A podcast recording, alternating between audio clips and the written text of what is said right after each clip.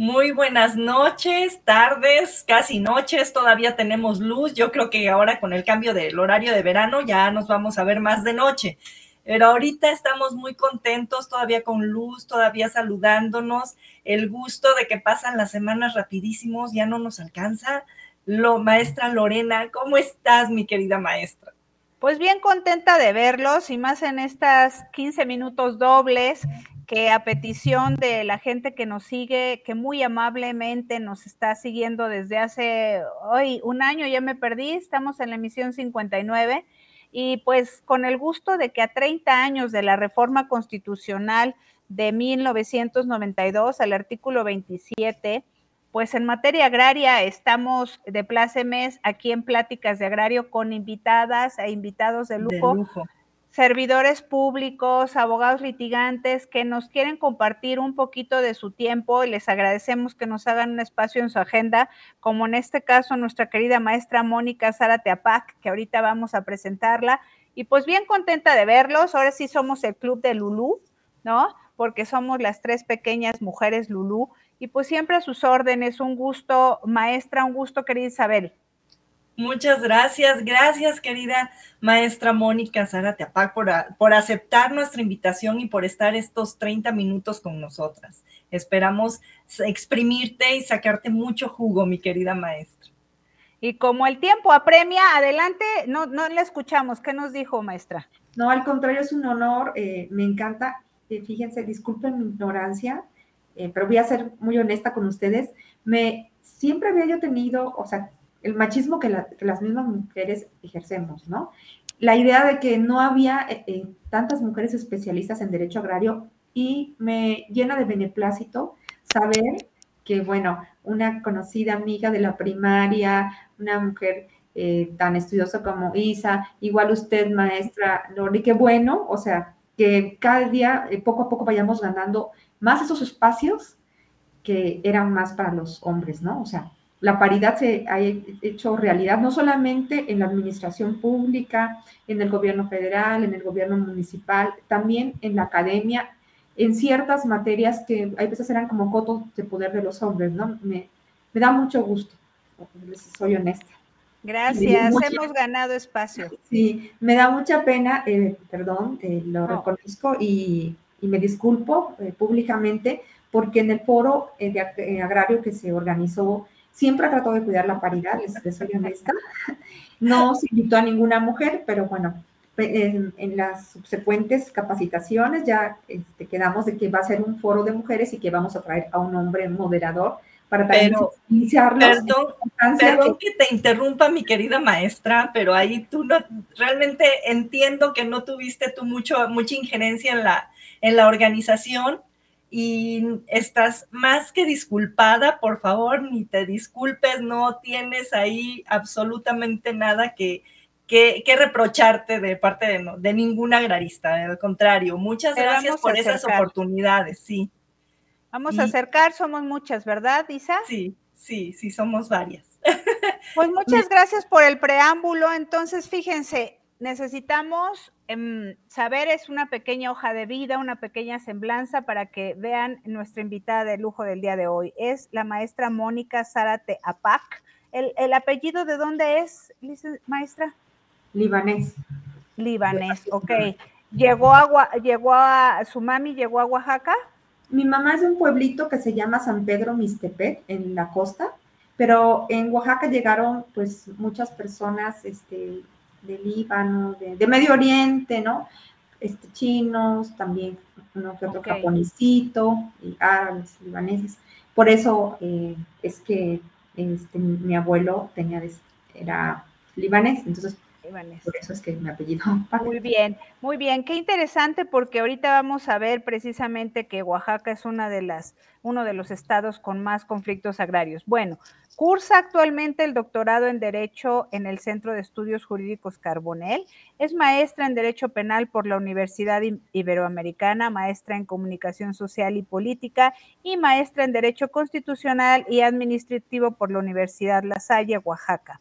Es licenciada en Derecho por la Universidad Autónoma Benito Juárez de Oaxaca. Es diplomada en Derecho Internacional de los Derechos Humanos, Seguridad Nacional en México, Actualidad y Prospectiva, Sistema Acusatorio Adversarial, Derecho Electoral y Sistema Interamericano en Derechos Humanos. Cuenta con cursos impartidos, entre otros, por las siguientes instituciones, el Instituto de la Judicatura Federal, el Instituto Nacional de Ciencias Penales, el CIDE, la Universidad Autónoma Benito Juárez de Oaxaca, entre otras. Ha laborado en la Secretaría General de Gobierno del Estado de Oaxaca, en la Procuraduría General de la República, en el Poder Judicial de la Federación, en el Primer Tribunal Unitario en Oaxaca, en el Juzgado Quinto de Distrito en Ciudad Juárez, Chihuahua, en el Juzgado Sexto Penal eh, del entonces, en el entonces Distrito Federal. Yo también estuve ahí Juzgado Octavo de Distrito en Naucalpan, Estado de México, y en la Sala Superior del Tribunal Electoral del Poder Judicial de la Federación. Asimismo, trabajó en la Procuraduría General de Justicia del Estado de Oaxaca, donde fue asesora del procurador y directora de Prevención del Delito y Cultura de la Legalidad. Actualmente es directora de la Casa de la Cultura Jurídica en Oaxaca de la Suprema Corte de Justicia de la Nación. Ha sido catedrática en las licenciaturas en Derecho de la Universidad Regional del Sureste, la Universidad Autónoma Benito Juárez de Oaxaca y en la Universidad José Vasconcelos de Oaxaca.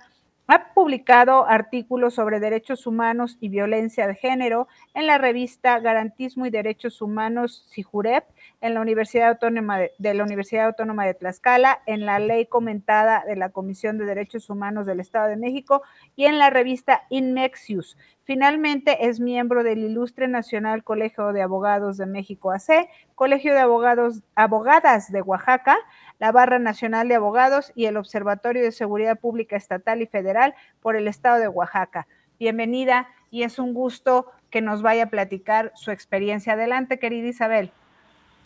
Pues muchas gracias nuevamente por aceptar nuestra invitación, por, por compartirnos todo, toda la sapiencia que sabemos que tienes, porque tienes una hoja de, de vida impresionante y sé que esto fue un pequeño preámbulo a toda la inmensidad de conocimiento y de vivencias que tienes por contarnos y máxime ahora que estás de directora de la Casa Jurídica de, de Oaxaca. Muchas gracias y te dejo el, el, el, micrófono. Al contrario, muchas gracias a ustedes por haberme este, invitado, por darme la oportunidad, porque esos espacios se necesitan mucho pues para promover la cultura jurídica, jurisdiccional, para, hacer, para que nos acerquemos sobre todo a las instituciones que de alguna manera impulsamos un poquito el acceso a la justicia, sea desde la vida académica, que es en lo que yo hago, porque también muchos los hacen desde la vida jurisdiccional, ¿no? Como los compañeros que están en, en los tribunales, en los juzgados. Es muy importante este diálogo que se pueda eh, dar entre la sociedad y los servidores públicos, porque de esta manera también nosotros podemos afianzarnos, hacer mejor nuestras actividades, que les sirvan más, que lleguen a todos. Eso se trata de no solamente a los especializados, sino a los que también no conocen el derecho, a las personas que no son especializadas en la materia. Ellos son los que tienen que saber sus derechos y por qué es tan importante todas las resoluciones en mi caso, o sea, que, emite el alto tribunal, en, en, que se emite la Suprema Corte de Justicia de la Nación, donde yo laboro, porque de qué forma van a impactar en, en, sus derechos humanos y cómo van a servir estas resoluciones y cómo también esos criterios ellos los pueden hacer valer, por lo menos indicarles a, a los abogados que en un momento dado lleven sus defensas o los mismos abogados que están a cargo, o sea, en estos criterios, en este momento que es tan importante, donde los derechos humanos han tomado tanto valor y sobre todo interpretarlos eh, de la forma que protejan más a las personas, ¿no? Es, eso es, básico. Esa interpretación progresiva, evolutiva, que sirva para que facilite y que garantice el acceso de, eh, de todos a la justicia y que sobre todo que se respeten los derechos humanos, hacerlos valer, que realmente los mecanismos de control eh, judicial, constitucional, sean efectivos hacia todos. No se oye. Sí. Yo, no, yo no, no sí. estaba hablando, pero ya ahorita hablo, no pasa nada. No, como que de repente dejé de oír a la maestra. Perdón, a la ya maestra ya había terminado. Sí, ya okay. veo. Ya. Para que no bueno, sea un monólogo nada más. Es correcto. Maestra querida, fíjese, es algo que acaba de decir muy importante. Si bien es cierto, nuestro espacio eh, se ha creado y surgió para platicar de temas agrarios, algo acaba de decir usted muy importante, el derecho constitucional y los derechos humanos. Desde su trinchera, que es la Academia, la Casa de la Cultura Jurídica en Oaxaca, nos pudiera compartir su experiencia. Andábamos eh, platicando previo a entrar al aire eh, ¿cuál es el récord de capacitación en, materia agraria? No solamente en esta materia, sino que operadores jurídicos, tanto de juzgado como litigantes, se hayan acercado solicitando algún tipo de capacitación para enriquecer nuestro quehacer en el desempeño agrario. ¿Tiene usted alguna noticia de esto? Sí, por lo menos procuramos hacer dos o tres eventos en materia agraria al año, siempre, ¿eh? o sea, eh, soy honesta, hemos hecho pues muchos otros, más en materia penal por las, por las reformas, más en materia constitucional, eh, más este, en materia de derechos humanos, en materia laboral eh, y en otras materias. Y mi compromiso es que ahora que estamos celebrando, conmemorando los 30 años del derecho agrario en México, es que en este año tengamos más actividades en la materia agraria, porque es muy importante que todos los abogados entiendan la evolución que han tenido los mismos y sobre todo las instituciones para lograr que el derecho agrario sea una disciplina autónoma, con sus códigos, con sus tribunales, ¿no? Con los, este, a, pesar de que no hay, eh, no se ha tenido tanto cuidado en los precedentes, ¿no? O sea, en este caso, porque pues la materia agraria también es muy complicada eh, por toda la, conflictiva que lleva, por los derechos de los campesinos, de los núcleos ejidales, por todos los temas de, límites, como hace, hace unos minutos estábamos platicando la controversia constitucional que se resolvió eh, a favor de, Oaxaca, eh, que, eran, que tenía que ver con los límites y la región de Chimalapas pertenecía a Oaxaca o a Chiapas. Entonces, es un tema más, mm, más complicado pero sin embargo se, ha dotado y se ha reconocido la autonomía del derecho, este, del derecho agrario. Y eso yo creo que es, ha sido de los grandes avances que ha tenido, porque finalmente la bandera de la Revolución Mexicana en México fue dotar de, este, tierra a, a, todos los campesinos, a, todos los núcleos, este, a todos los grupos de, campesinos, a todos los ejidatarios, para que hubiera un reparto más equitativo de la, de la riqueza. Y como forma de convalidar o de hacer justicia en nuestro país, ¿no? Que pues evidentemente ya no se ha descuidado mucho el campo, ahora se ha a lo mejor dado más prioridad, que es, muy importante al turismo, pero pues no debemos abandonar al, campo porque la autosuficiencia alimentaria es muy importante en un país para que no dependas de otras potencias y no tengas que estar este, importando muchas veces este maíz, trigo, como ha pasado en el caso de México, cuando antes era de los principales productores en café, por ejemplo, ¿no? Algo, algo, muy importante, algo muy importante que se ha dado y que ahorita lo acabas de mencionar precisamente es eso, que no se conoce la historia o como buenos mexicanos nos olvidamos de lo que es la historia y lo que es el de de tracto sucesivo, porque hay veces que tienes que irte hasta los códigos agrarios anteriores y por qué no hasta la Revolución Mexicana, como bien lo mencionas.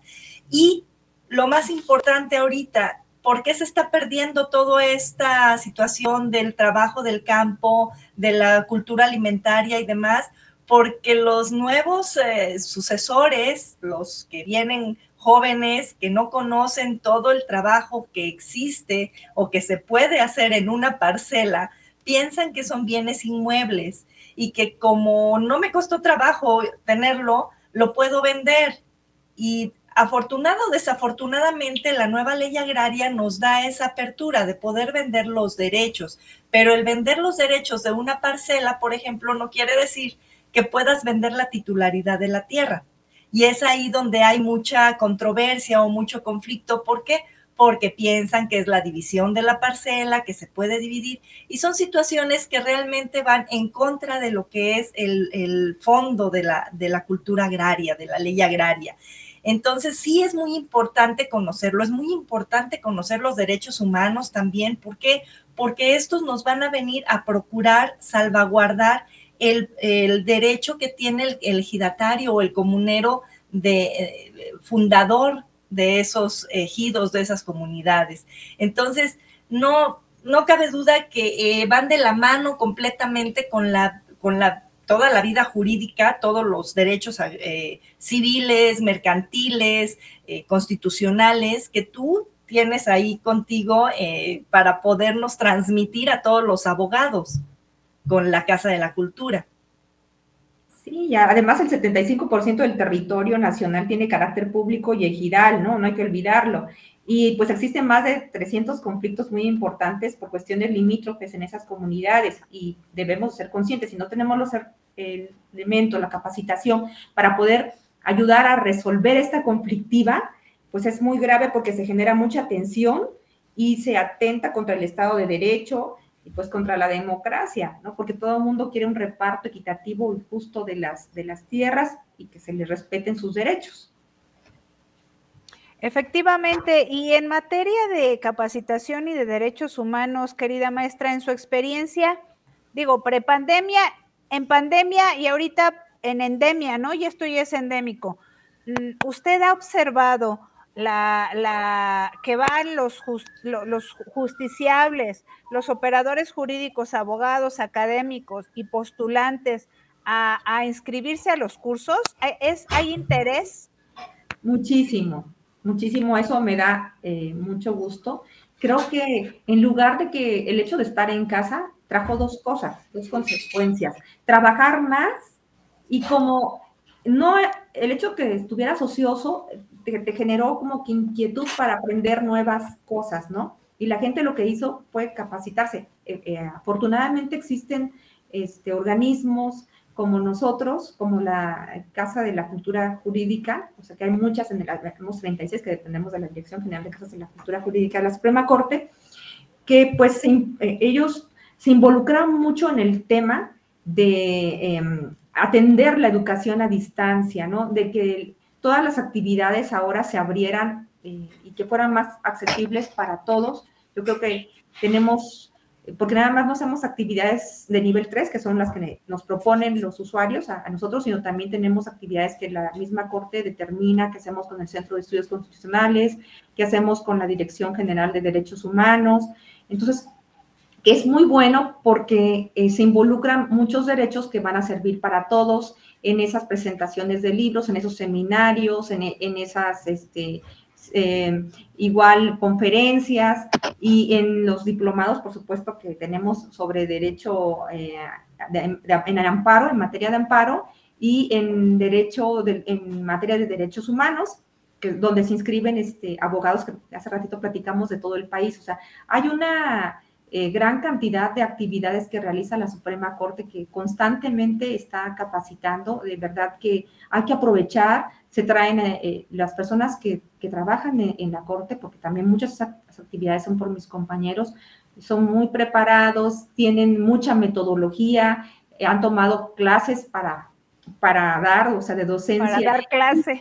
Para dar cursos, son personas que fueron a estudiar a en México y otras universidades del extranjero, las mejores, este, muchos fueron becados. Entonces hay que aprender de toda esa experiencia, ¿no? Y también tenemos actividades, como eh, comenté, que tienen que ver con vinculación a la sociedad.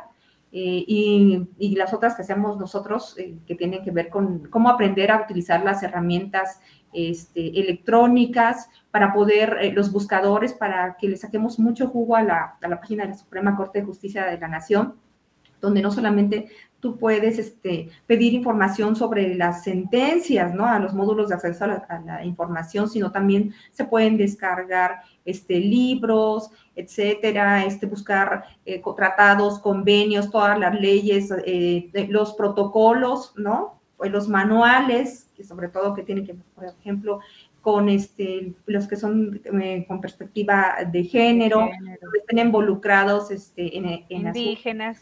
así es, indígenas, personas vulnerables, niños, mujeres, ¿no? Hay muchísimas cosas que tenemos al alcance. en, el mundo globalizado, la educación en línea ha sido muy importante para que todo el mundo se pueda capacitar. No se capacita el que no quiere, porque además nuestras actividades son gratis y la intención que que tiene, o sea, que, marca nuestro presidente de la Corte, el máximo tribunal, es que estas actividades lleguen a todos. Son gratuitas, que las aprovechen el mayor número de operadores jurídicos para que sirvan, para que puedan hacer mejores sus labores como defensores, ¿no?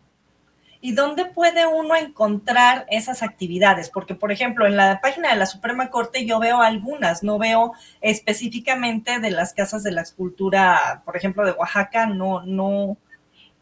¿Tengo que acudir directamente a la, a la Casa de la Cultura o...?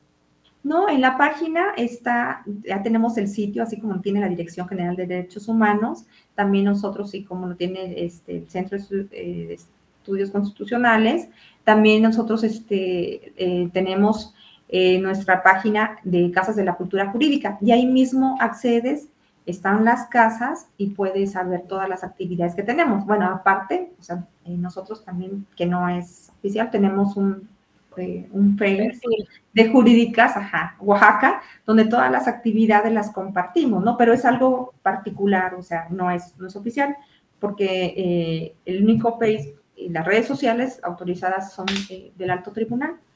Pero creo que ahora todo el mundo estamos en las redes sociales, ¿no? Y el, hecho de nosotros subimos los, los carteloncitos, los plotters que tenemos con todas las actividades, nos vinculamos con todas las materias, eh, para que le sirva lo mismo al que está en un tribunal agrario, constitucional, en un juzgado mixto, en uno de procesos penales, en uno laboral. O sea, hay que hacer actividades para todos. Y hay muchas que se vinculan, lo que estamos diciendo, los derechos humanos aterrizan para todos. ¿no? Una mujer que se le muere el marido, que es ejidatario, no por eso va a quedar en estado de indefensión, ¿no? Entonces también el de derecho agrario cruza con, muchas este, vertientes, igual que el civil, que el penal, que este, el laboral, de todos. Claro, qué bueno que ahorita refirió la maestra Mónica el buscador de la Suprema Corte de Justicia de la Nación, porque a partir de mayo del año pasado, en plena pandemia, se inauguró o salió en la página el buscador en materia agraria, que déjenme que aquí sí hago apología de, de, la... De, que estuvimos detrás de la Corte, la, la página, el perfil de Justicia Agraria México, hasta que no neceamos y, nos hicieron favor de hacer un buscador específico en materia agraria, porque se decía nada más y nada menos, como lo señaló la maestra, el 51% del territorio nacional es ejido y comunidad, y no contábamos con un buscador. En ese título personal, y lo hemos comentado con la maestra Isabel, estamos, acostumbrados, estamos tan acostumbrados a que no hubiera un espacio especial a la materia agraria que nos metemos al buscador general y ahora nos cuesta trabajo entrar o, familiarizarnos con el buscador en materia Exacto, e, eso digo ya, por supuesto que creo que también dimos tanta lata que ahora ya hay cursos todos los martes, todos los jueves de, los buscadores y además hay tutorial. Y como dijo la maestra, o sea, piquémosle, antes nos daba miedo, digo, por lo menos a mí, híjole, y si le pico en algún lado y si borro, ahora la cosa es explorar de que hay la información y de que nos debemos acercar a las casas de la cultura jurídica en todos los estados de la República, pues imagínense, ya ahorita advertimos que, la maestra en su carácter de directora siempre pugna por que estos cursos los tomemos todos, ¿no? Ah, eh, eh, son gratuitos, hay que acercarnos, ¿verdad, maestra? Completamente gratuitos y bueno, los invitamos cuando quieran eh, en sus despachos, las organizaciones que ustedes gusten, se pueden brindar en línea eh, ustedes tienen su casa de la cultura jurídica, pero también nosotros con mucho gusto, este, un correíto a nuestro eh, correo institucional, eh, por ejemplo, mx y tenemos este, deseos de tomar una capacitación en este tema para que podamos utilizar mejores las herramientas electrónicas, o sea, para conocer mejor la página de la Corte y con ello todas las novedades y todo el beneficio que nos va a servir como, como abogados, ¿no? Porque hay muchos, dijimos, los buscadores, te, eh, puedes encontrar eh, resoluciones, sentencias, acciones, controversias, amparos en revisión, este, eh, protocolos para juzgar con perspectiva de género, manuales.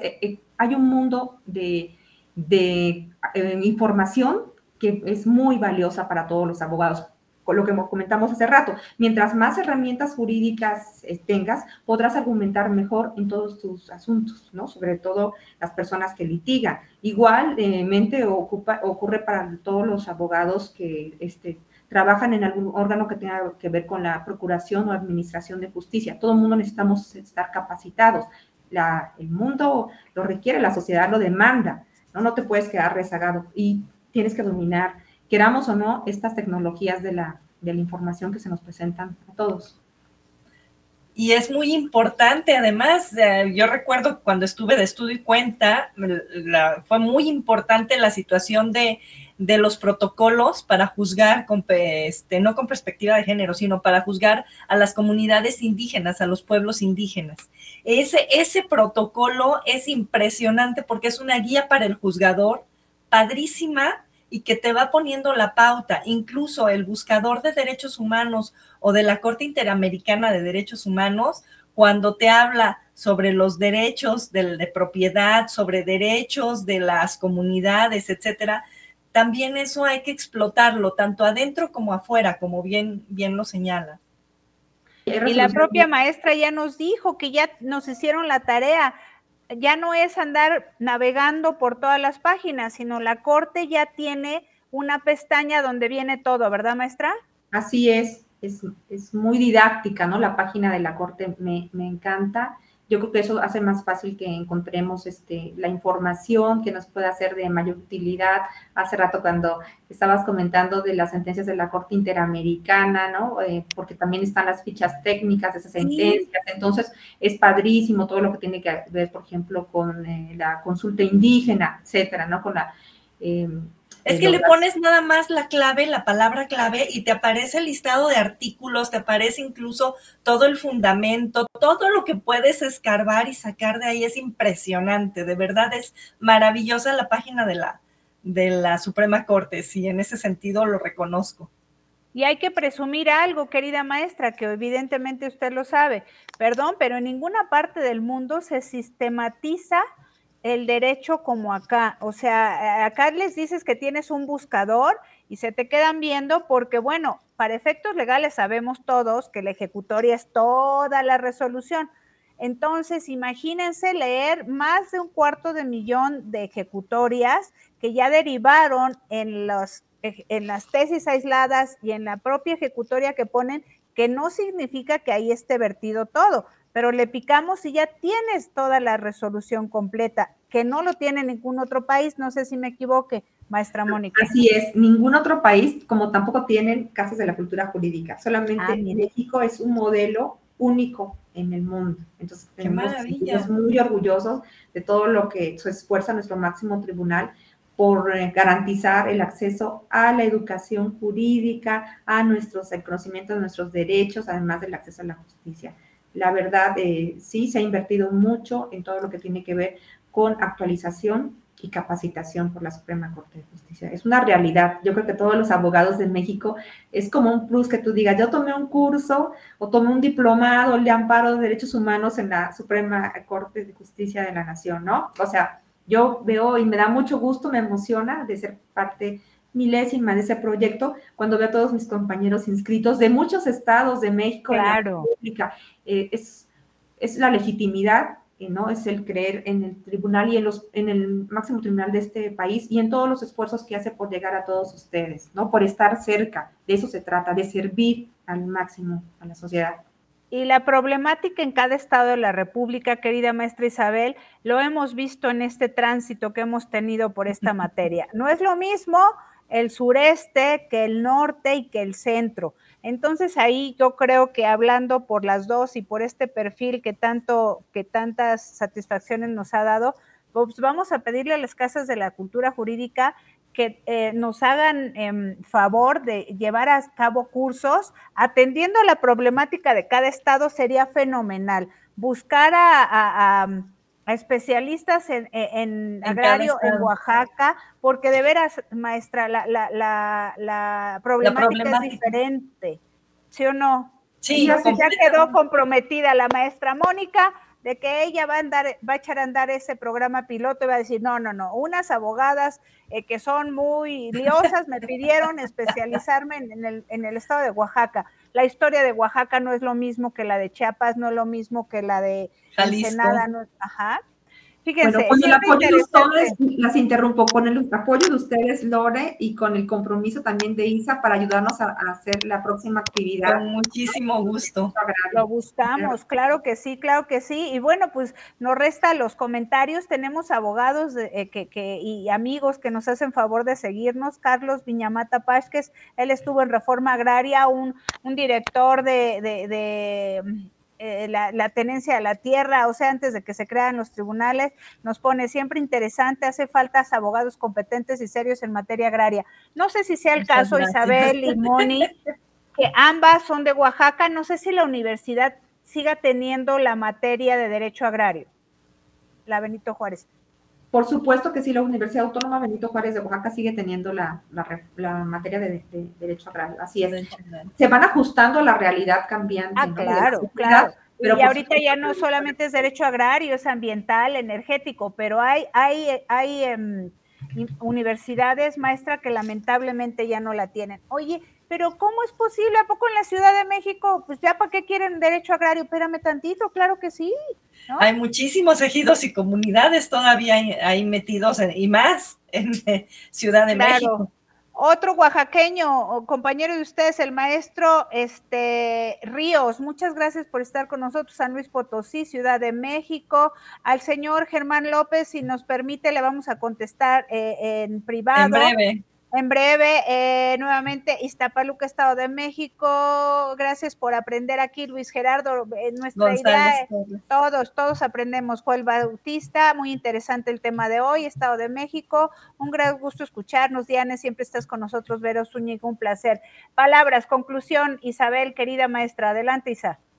Muchísimas gracias por esta enorme eh, trayectoria y además lo que nos compartiste sobre las casas de la cultura, el hecho de que estén abiertas también tanto para el público en general, los abogados litigantes, que ahora nos convertimos de este lado, para los, tribunales agrarios, es muy importante esa conexión y esa capacitación. Y yo la viví de manera presencial y también a, distancia dentro y fuera de los tribunales agrarios con las casas de la cultura jurídica, que, es una maravilla que las tengamos como únicas en el mundo y las tenemos aquí. Entonces tenemos que aprovecharlas y nuevamente un honor y gracias por compartirlo y directamente de una gran directora de una de las casas de la cultura jurídica.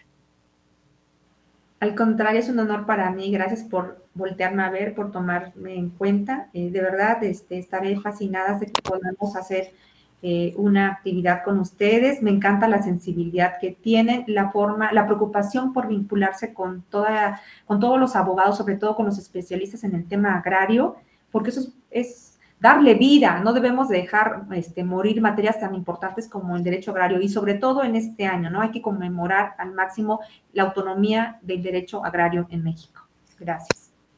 Gracias a ustedes y nos vemos, querida maestra Isabel. ¿Amenazamos regresar el próximo martes?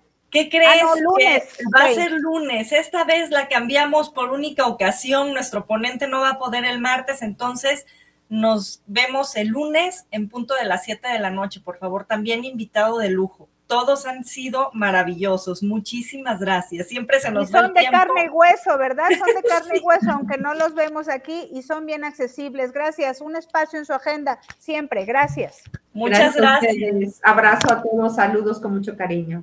Bonita tarde. Buenas noches. Hasta luego.